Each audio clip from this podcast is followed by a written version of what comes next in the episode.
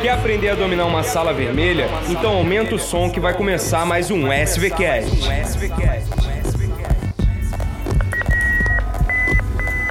Eu sou Miguel Barrela. Eu sou Pedro Ribeiro. Essa é a Sala Vermelha. E esse é o SVCast.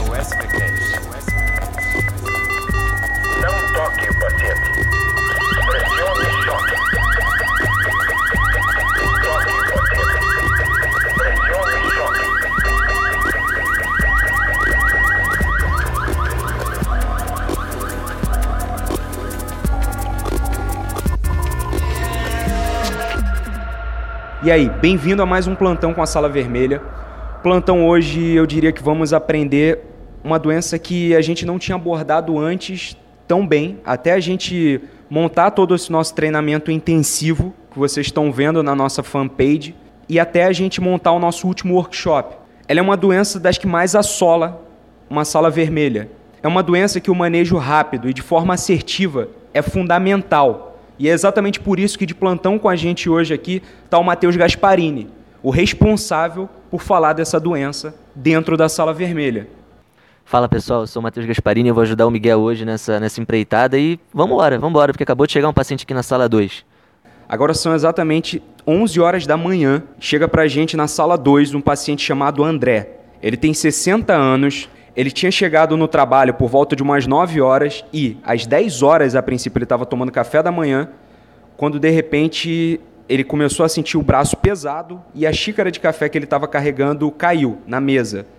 Os amigos logo acudiram ele, viram que tinha alguma coisa errada e decidiram vir o quanto antes para a emergência. E ele está aqui exatamente na nossa frente agora. Só com esses dados, sem precisar de mais nada, a gente já consegue dizer muito sobre esse paciente. Você já tem uma ideia do que, que ele pode estar tendo? Sim, ele pode estar tendo um acidente vascular encefálico. Por que, que eu falo isso? Existe uma escala pré-hospitalar chamada de escala de Cincinnati, que ela avalia basicamente três parâmetros. O primeiro é o sorriso. E quando você pede para o paciente sorrir, você está avaliando a contratibilidade da musculatura facial. Se ele tiver com qualquer alteração na contração dessa musculatura, por exemplo, o sorriso não tiver de forma simétrica, uma das comissuras labiais estiverem caídas, você já pontua. O segundo passo é você pedir para o paciente estender as mãos com a palma da mão voltada para cima e sustentar o braço. Se por algum motivo ele deixar o braço cair levemente, ou então simplesmente o braço despencar, ou ele não conseguir levantar, isso quer dizer que ele está com a força muscular do membro superior prejudicada. Isso marca mais um ponto nesse score. E por último, a gente vai pedir para o paciente recitar trechos de uma música ou recitar algumas frases, e se ele tiver dificuldade para poder falar a frase que você está sugerindo, ele vai pontuar também mais uma vez. Se você tiver qualquer um desses três pontos preenchidos, o paciente já tem uma probabilidade de pelo menos 72% de estar tendo um acidente vascular encefálico. Isso é muito importante, é uma probabilidade muito alta. Isso coloca como a primeira hipótese diagnóstica na sua frente, bastando apenas pontuar um critério. Aqui no Brasil, a gente tem um método mnemônico para isso que é chamado de SAMU que é exatamente o sorria, o abrace, que consiste em levantar os dois braços, e a música, que é exatamente você pedir para ele recitar trechos de uma música. Se qualquer parâmetro tiver alterado, você vai para o U do SAMU, que é exatamente urgente. Vai fazer o que os amigos do André fizeram, levar esse paciente quanto antes para a emergência, porque tempo é fundamental no acidente vascular encefálico. Então agora eu falei para você que existe uma probabilidade altíssima de ser um acidente vascular encefálico. Antes tem uma coisinha que a gente tem que fazer, mas o Matheus vai lembrar isso bem pra gente. Só que antes de tudo, também, esse paciente já, por definição, é um paciente grave. Ele pode vir a óbito em questão de minutos ou até horas. Enfim, então a gente tem que ser assertivo também na avaliação inicial. E dentro do próprio ACLS existe uma forma de você avaliar esses pacientes graves. Isso não vale apenas para o acidente vascular encefálico, vale para várias outras doenças, com exceção à parada cardiorrespiratória que é a sequência do ABC. Você vai avaliar A de airway, via aérea, B de briefing, respiração e C de circulation. Você vai avaliar parâmetros hemodinâmicos desse paciente. Então a via aérea é basicamente ver se o paciente respira por conta própria. Isso já diz que o paciente não tem uma obstrução de via aérea. É, saber se o paciente maneja as secreções, porque se ele estiver muito rebaixado, isso já é um risco para ele manejar a- as secreções, para ele conseguir manter via aérea aberta. Lembra que o paciente rebaixado ele pode fazer uma queda da base de língua e obstruir a via aérea. E a gente precisa fazer algumas, algumas manobras para poder manter a via aérea desse paciente aberta. Se o paciente respira, o Matheus vai falar motivos pelo qual o paciente poderia parar de respirar no acidente vascular encefálico, mas sim, existe a possibilidade, a gente vai ter que dar suporte então ventilatório para o paciente. E sempre a gente só passa para o passo seguinte se a gente resolver o primeiro passo, o passo anterior. Se o paciente não está com a via aérea pérvia, a gente vai ter que abrir a via aérea. Se o paciente não maneja a secreção bem, a gente vai ter que garantir a via aérea desse paciente. Se o paciente não respira, a gente vai ter que dar suporte ventilatório para o paciente. E por último, dentro da circulação, a gente também vai ver se o paciente, qual é a pressão arterial dele naquele momento e também a frequência cardíaca do paciente. Se ele está em um provável choque ou não, se o paciente está normotenso, se está estável.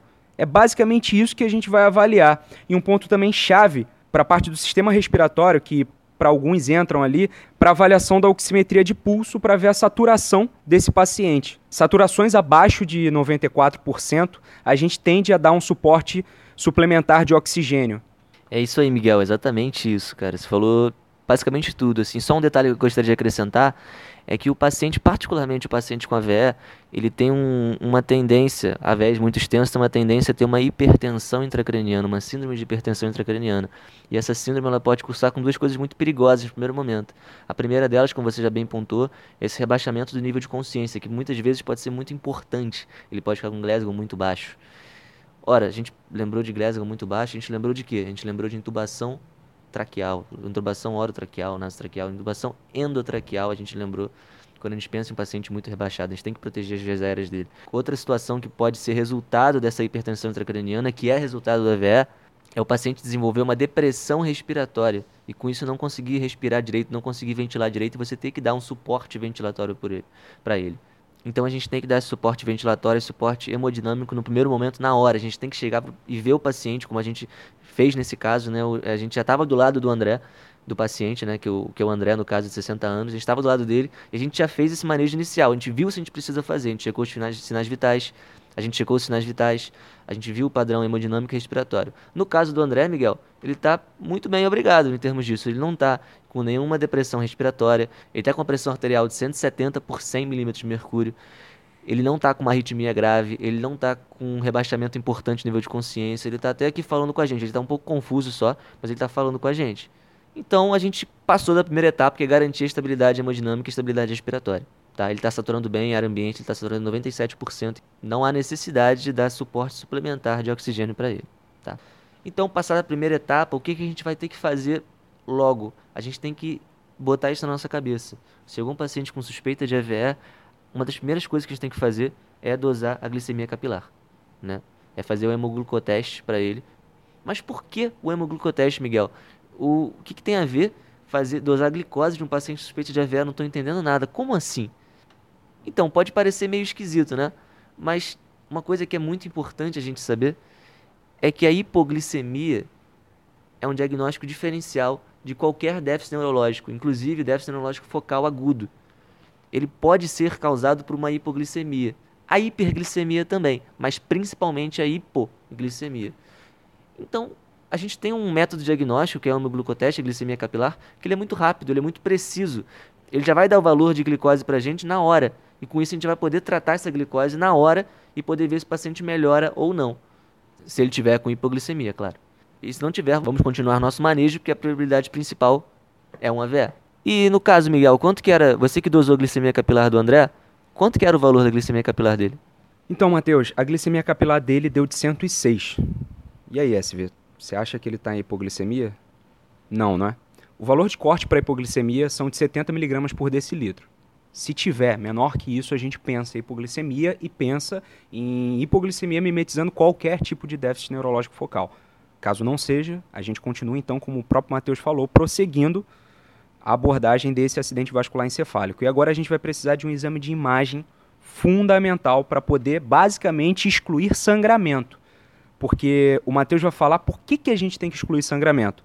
Mas é basicamente isso, a gente não quer fechar o diagnóstico. O diagnóstico de AVE é clínico. Cara chegou com déficit neurológico focal agudo. Só pela clínica dele, pelo fato de eu ter excluído a hipoglicemia, eu já posso basicamente dizer que ele tem um acidente vascular encefálico. É clínico, eu não preciso de um exame de imagem para complementar, salve algumas exceções raríssimas que não é a maioria dos casos. Então, a gente precisa de um exame de imagem para descartar sangramento. Dois exames são fundamentais: a tomografia computadorizada e a ressonância magnética. Dois exames são fundamentais para você poder excluir esse sangramento ou a tomografia computadorizada ou a ressonância magnética. Qual você vai escolher? O que tiver disponível na sua unidade, o que você tiver mais habilidade para fazer. Eu te digo pela vivência mesmo dos hospitais, a maioria deles disparadas, a maioria deles disparado, vão ter a tomografia disponível. A ressonância, nem todo mundo sabe lidar com ela muito bem para o acidente vascular encefálico a gente tem que pensar de forma rápida, a gente tem que agir de forma rápida e tem que excluir sangramento de uma forma rápida. Então vamos voltar. O seu André chegou para a gente, a gente está atendendo aqui. A primeira coisa que eu tenho que fazer é estabilizar o paciente. Segundo momento, eu descartei a hipoglicemia. Agora eu vou virar para alguém e vou pedir, por favor, corre na tomografia. Vamos travar aquela tomografia. Se no meu hospital tiver um team stroke, eu vou acionar esse team stroke que é o time de AVE. Se não tiver, eu vou ser esse time de AVE. Nós hoje vamos ser esse time de AVE. E vamos encaminhar esse paciente para tomografia. Nesse caminho que a gente estiver levando o paciente para tomografia, que no caso é o que a gente escolheu, o que temos aqui no hospital, é o que a gente sabe fazer, o Matheus vai falar o que, que nós vamos fazer. Bem, a gente não pode perder tempo para levar esse paciente para a tomografia. Então, tudo que a gente vai fazer nesse momento, a gente tem que já estar tá pensando na tomografia lá na frente. Então, muitas coisas a gente pode fazer no caminho para a tomografia, na prática, né, para a gente não perder esse tempo que é importantíssimo para o paciente com AVE. Então, o que, que a gente vai ter que perguntar? Uma coisa que a gente vai ter que saber com muita precisão e que a gente vai ter que perguntar da melhor maneira possível é o famoso delta T. Né? O que, que é esse delta T? Esse delta T é o tempo transcorrido desde o início dos sintomas, daquele quadro agudo. Né? Ele, no caso do seu André, desde que ele começou a apresentar essa fraqueza no braço. Ele começou falando pra gente, ele e os colegas de trabalho, que começou às 10 horas da manhã. Com isso, o delta T é de uma hora. Né? Depois a gente acabou perguntando com mais detalhamento, que é uma coisa importante para a gente fazer. A gente não pode confiar só no que o paciente ou no que os colegas falam, a gente tem que tentar buscar um dado ainda mais preciso. E a gente descobriu que começou junto com o telejornal da manhã que no caso foi 10 e 15. Então agora são 11 horas da manhã exatamente, no hospital, ele já está aqui. E começou 10 e 15. A gente tem um delta T de 45 minutos para esse paciente. Essa pergunta do delta T é fundamental. Porque esse delta T é fundamental para saber se o paciente vai ser ou não candidato à trombólise. Perfeito. E uma coisa que você falou sobre o delta T e que é fundamental, você falou que tem que o tempo todo estar tá procurando qual foi o momento que ele foi visto bem e de forma incessante. A história inicial era que às 10 horas tinham começado os sintomas, mas você fuçando mais ali esse delta T, o paciente acabou soltando. Não, lembrei, foi durante o telejornal. Isso começou às 10h15. Já se transcorreram 15 minutos de diferença do primeiro relato dele para depois. E esses minutos são fundamentais, porque isso pode dizer se o paciente vai ser candidato ou não à trombólise. E uma coisa que eu dou de conselho aqui, a partir do momento que você coloque no prontuário, você não coloque o delta T do paciente, porque vamos supor que a gente coloque no prontuário agora que o delta T dele é de 45 minutos, na próxima evolução vão escrever que o delta T é de 45 minutos. E no dia seguinte vão escrever que o delta T é de 45 minutos. E isso dá uma bagunçada do caramba. Então, anota o último momento que ele foi visto bem. E toda hora na sua cabeça você fica recalculando esse horário e contando o temporizador em tempo decrescente, porque quanto antes você agir, é melhor. Então, dica, anota aquela data, é a data mais importante da vida daquele paciente. Frisa isso para a cabeça dele, frisa isso na cabeça dos familiares, dos colegas que levaram ele, porque esse tempo pode fazer uma diferença absurda no tratamento e, consequentemente, no desfecho clínico desse paciente. Além disso, o que mais que a gente tem que fazer nesse caminho até a tomografia, Matheus? A gente tem que fazer, a gente tem que fazer o NIH. N, N o quê? NIH, mais precisamente escala de AVE do NIH, National Institute of Health. Foi uma escala criada em 1989, né? E ela é uma escala composta por 11 itens do exame neurológico, que vai de 0 a 42 pontos. Se mais próximo de 0, é melhor o quadro neurológico do paciente. Se mais próximo de 42, é pior esse quadro. Tá? E a gente tem que calcular na hora esse, essa escala de AVE da NIH. Mas Por que fazer o NIH e não fazer simplesmente um exame neurológico normal, vendo a força muscular normalmente, fazer um exame neurológico e anotar os dados? Por que, que precisa ser feita essa escala de AVE? Justamente pelo fato de ela ser uma padronização do exame. Ou seja, vamos supor que você veja o paciente, mas seu colega também veja logo depois. Ou então ele veja, depois que o paciente já foi submetido à terapia inicial, ele veja no dia seguinte o paciente para saber se ele melhorou ou piorou. O uso de uma escala neurológica padronizada permite com que você compare os dados com muito mais precisão, com muito mais objetividade. Esse foi o intuito de ser criada essa escala em 1989. E por isso ela já foi amplamente validada, amplamente estudada e altamente recomendada pelas diretrizes atuais para ser usada, tá? A gente não vai entrar muito em detalhes sobre a escala em si agora, porque isso a gente vai discutir no nosso treinamento, mas é importantíssimo a gente saber que essa escala é para ser usada sim e é para ser usada na fase aguda e que para quem não dominar essa escala com precisão, não souber todos os itens de cor, não tem problema. Hoje em dia, qualquer um tem smartphone disponível na hora, o smartphone de quase todo mundo aqui. Eu imagino que deva ter o Whitebook, que é o nosso que é o aplicativo da nossa parceira da PebMed e que tem essa escala do NIH a gente pode usar e conseguir determinar qual é o grau de déficit neurológico desse paciente com maior precisão. Pô, mas são 11 itens, vai demorar pra caramba pra gente fazer esse, essa escala toda. Não, mas se a gente treinar, né? O treino, treino é tudo, prática é tudo nessa vida, né? Então se a gente treinar, foi visto já, já foi estudado, que isso leva em torno de 5 a 6 minutos para ser feito. O que não é um tempo tão longo pro alto valor que, esse, que essa escala gera. Beleza, então a gente já... O que, que a gente já fez até agora? A gente já viu se o paciente ele tá, tá com estabilidade ou não, hemodinâmica e respiratória. A gente já dosou a HGT dele, no caso veio normal. Né? Veio uma HGT normal descartando hipoglicemia, descartando hiperglicemia, que podem ser diagnósticos diferenciais para o caso de déficit focal agudo. A gente já pesquisou o delta T e viu que ele é de 45 minutos. A gente já calculou o NIH. Quanto que deu o NIH nesse caso, Miguel? O NIH deu de 6 pontos. Tá? Ele vai de 0 a 42 de seus pontos. Ah, então a gente não precisa fazer nada porque o NIH é mais perto de zero. Não, nada disso. A gente tem que lembrar que qualquer NIH já é grave. Qualquer déficit neurológico focal agudo já é grave. Por quê? Porque esse déficit ele pode, se ele não for tratado, se tornar permanente. Imagina, a gente não sabe qual é o, o trabalho do, do a gente não sabe qual é o trabalho do seu André, a gente não sabe. Ele tem uma família por trás dele que ele é responsável pelo, pelo sustento. A gente não sabe qual é a vida dele, qual vai ser o déficit na, no resto da vida dele se a gente não tratar. Ah, mas ele está só com uma dificuldade na fala, não tem problema. E se ele for um cantor? Ele está só com uma fraqueza na mão. E se ele for um pianista? E se ele for um cirurgião? Ou vamos dizer que ele trabalha no escritório, isso não seja um problema tão grande para ele, mas e se ele fizer os trabalhos de casa manualmente? E se isso levar a uma dificuldade no relacionamento com a filha dele, com a esposa dele? A gente, a gente tem que pensar nisso tudo e, e considerar que todo déficit neurológico focal ele é muito grave sim. Porque se ele não for tratado, ele pode gerar consequências terríveis para o paciente. O AVE tem uma grande diferença em relação a outras condições graves, é que ele mata muito sim. Ele mata muito sim. Ele matou 6 milhões e meio de pessoas em 2013 no mundo. Ele mata muito. Mas a quantidade de pessoas que ele não mata e deixa debilitadas, que param de trabalhar por conta disso, a quantidade de pessoas que param de exercer suas funções do dia a dia por conta disso é gigantesca. Então a gente tem que pensar, a gente tem que agir rápido, porque a, a vida do paciente está nas nossas mãos nesse momento. E o mais importante é que tudo isso pode ser revertido de forma quase que mágica se você conseguir atuar de forma rápida e de maneira assertiva. Se você conseguir usar o grande remédio que de 2010 para cá se mostrou como o remédio para o tratamento do AVE e temos ainda mais novas perspectivas que não vamos entrar no assunto nesse podcast hoje, mas esse grande remédio é o alteplase, é o RTPA.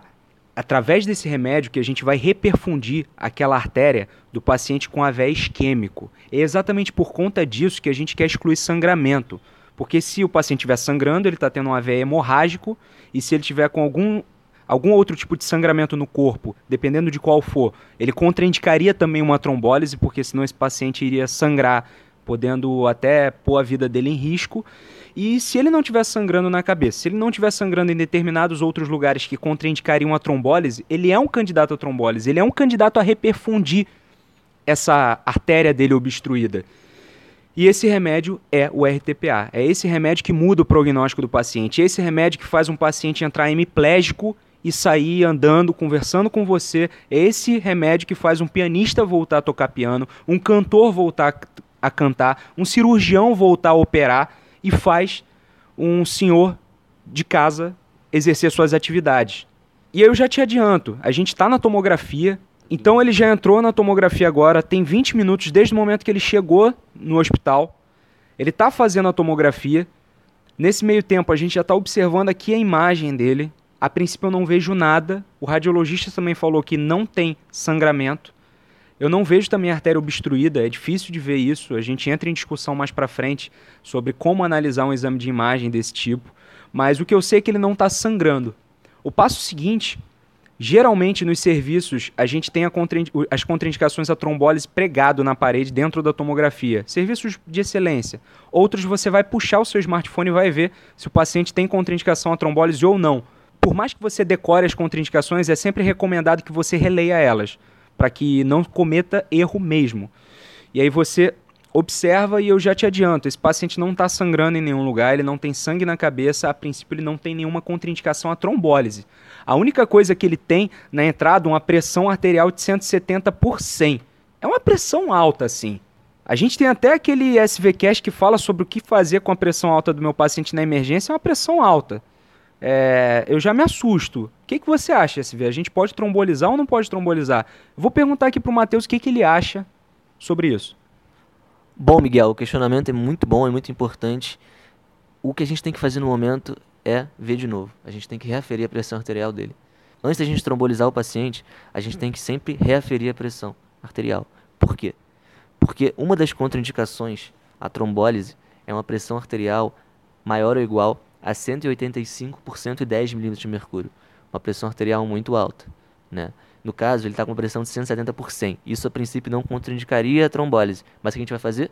A gente vai checar de novo, imediatamente antes do início da infusão do trombolítico. A gente precisa saber quanto que é a pressão dele.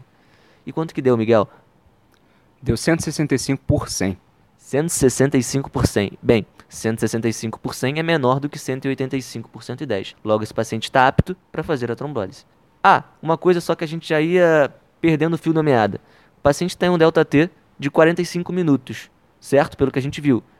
Ele chegou às 11 horas da manhã no hospital e começou a ter o déficit 10 e 15. Bem, mas a gente tem que lembrar que já se passaram 30 minutos agora. Já se passaram 30 minutos, então o delta T não é mais de 45 minutos, como o Miguel falou. Não é para ficar anotando o delta T no prontuário, e sim o horário que ele começou a ter os sintomas. Porque agora já são 11h30 da manhã e o delta T já passou de 45 para 1 hora e 15. Tá? E qual que é o delta T que a gente tem que buscar ser menor do que? A gente tem que buscar ter um delta T menor do que 4 horas e meia para esse paciente. Ele não pode passar disso. Isso contraindica uma contraindicação absoluta à trombólise. Ah, mas então tá tranquilo, tem uma hora e 15 só, a gente tem mais 3 horas para poder fazer a trombólise. Não, nada disso, nada disso. Já foi estudado e viu que diferenças pequenas de tempo fazem toda a diferença pro prognóstico do paciente. Então, quanto antes, melhor. Tá? Quanto antes, melhor. Você não vai esperar nem um minuto, não vai ter tempo nem de tomar um café. Tem que trombolizar o paciente no momento, porque a reversão do déficit vai ser muito maior quanto antes a trombólise for feita.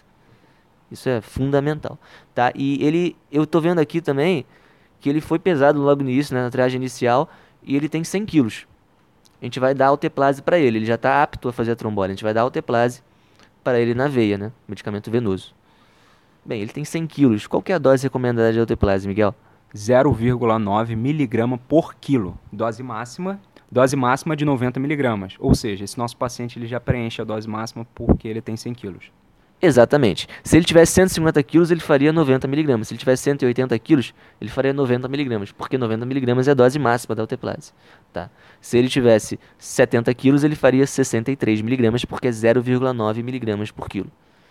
Ah, mas eu vou infundir tudo logo? Vou infundir a alteplase toda logo ou não? Como que eu vou fazer de fato a infusão da alteplase no organismo desse paciente?